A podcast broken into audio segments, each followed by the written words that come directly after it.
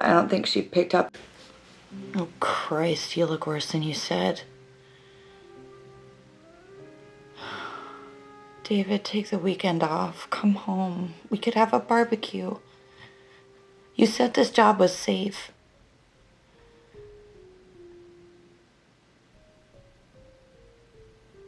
What did you do?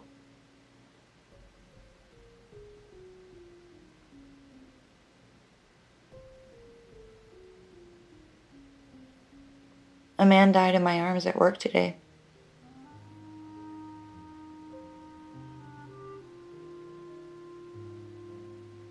Yeah. Me too. It was a shooting.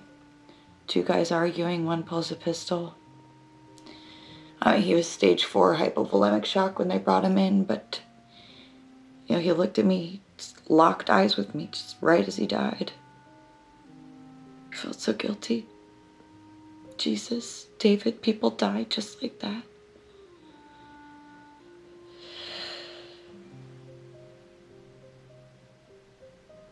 Mama's getting worse.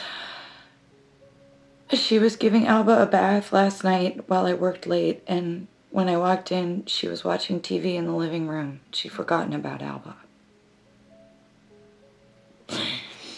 Alba was okay, and she was in the bathtub playing with her toys. The water was cold, and she was a prune, but uh, I don't think she picked up on how bad it was. No, I am. I, I get it. David, there's things about my mom I can't ignore anymore.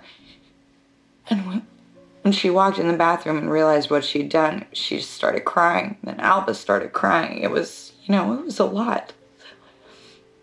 Yeah, well, maybe you shouldn't have left us alone.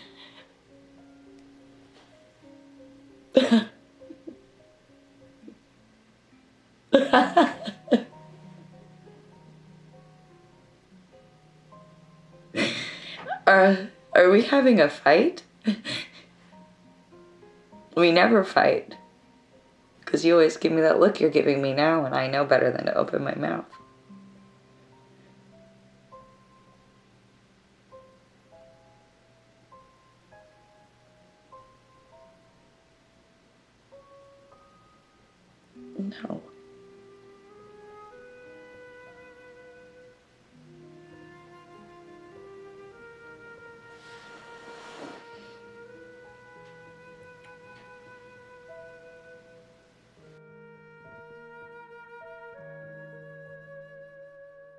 Listen to the Game est un podcast produit par Podcut. Vous pouvez retrouver l'ensemble des podcasts du label sur podcut.studio. Et si vous avez l'âme et le porte-monnaie d'un mécène, un Patreon est aussi là pour les soutenir. Vous pouvez aussi retrouver le podcast sur Twitter, at LTTGpodcast ou sur Facebook. Je rappelle qu'une présentation globale du concept est disponible en épisode 0. Merci de votre écoute et à très vite.